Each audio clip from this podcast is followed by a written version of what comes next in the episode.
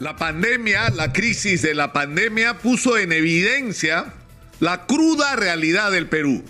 Un país que había crecido a lo largo de las últimas décadas en términos macroeconómicos y que eso era celebrado por todos como el fenómeno peruano, mientras los grandes problemas de la sociedad no habían sido atendidos ni de lejos. La pandemia nos mostró la extraordinaria precariedad del empleo de la inmensa mayoría de peruanos que tienen que trabajar hoy para comer mañana.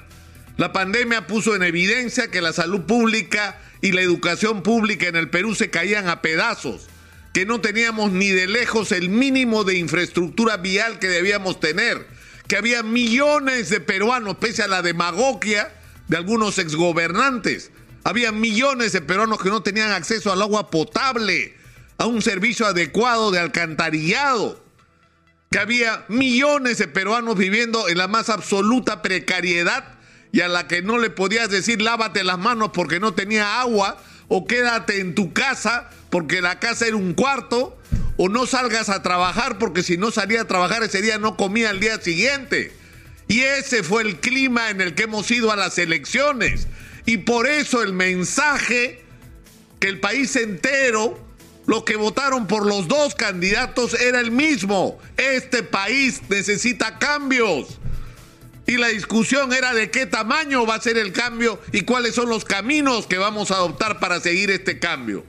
Pero ocho meses después de instalado el gobierno del profesor Castillo, yo le pregunto, ¿cuáles son los cambios? ¿Qué es lo que ha cambiado para la gente de a pie del Perú? Para la inmensa mayoría de peruanos cuya cruda realidad fue puesta en evidencia por la pandemia. No han cambiado sus vidas y la gente se cansó de esperar, se cansó de esperar promesas, se cansó de que se tomaran tan malas decisiones en nombrar a las personas adecuadas en los cargos públicos, porque uno puede ser un presidente que no tiene las cualidades que debería tener para conducir el país y que necesita aprender, eso puede ser entendible por las características en las que se han producido estas elecciones y por las características del propio profesor Castillo. Pero lo mínimo que le exigía el país es que tenga el coraje y la decisión de poner a las personas adecuadas en los lugares adecuados para hacer lo que el país necesita, que es producir esta transformación y este cambio.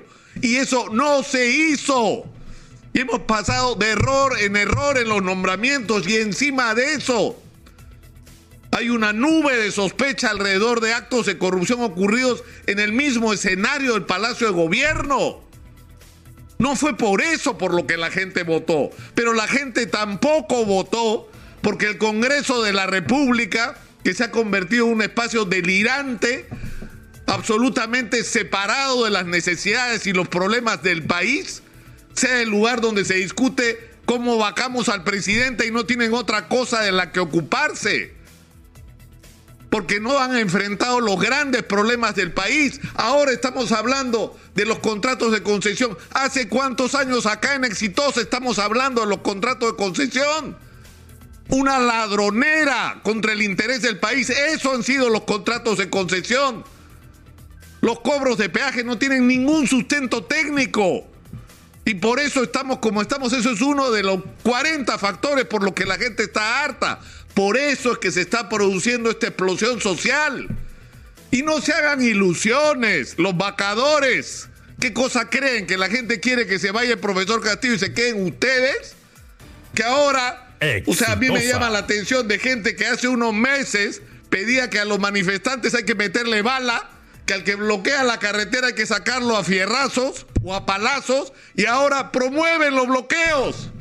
Ahora apoyan la protesta social. Cuando simplemente, cuando estuvieron en el gobierno o cuando pudieron hablar sobre el tema, lo único que hicieron fue condenar esa protesta social. Cuando nosotros desde acá decíamos, no se dan cuenta de lo que está pasando, cuando la gente se siente traicionada, cuando la gente se harta de llevar sus actas, de que le firmen documentos que no se cumplen, cuando se hacen compromisos que no se honran, cuando no se respeta a la gente, cuando no se escucha a la gente, la gente se harta. Y eso es lo que estamos viviendo ahora. El hartazgo de la gente.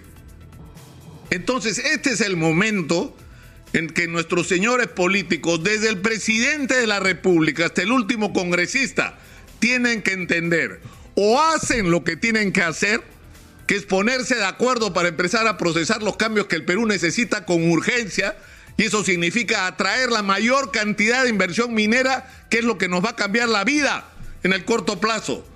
En segundo lugar, que esa inversión minera se haga resolviendo los problemas sociales desde el comienzo, vacunándonos contra los conflictos sociales, dándole a la gente de las zonas donde se produzca la explotación minera un cambio real en sus vidas. Necesitamos promover la inversión en agricultura, incorporar a los pequeños productores a la agricultura moderna y a la agroexportación. Tenemos que construir el Perú, colegios, postas médicas, puentes, carreteras. Tenemos que trazar líneas de ferrocarril por todo el país tenemos que ponernos a trabajar con inversión pública y privada para activar la construcción de infraestructura en el Perú, que es indispensable.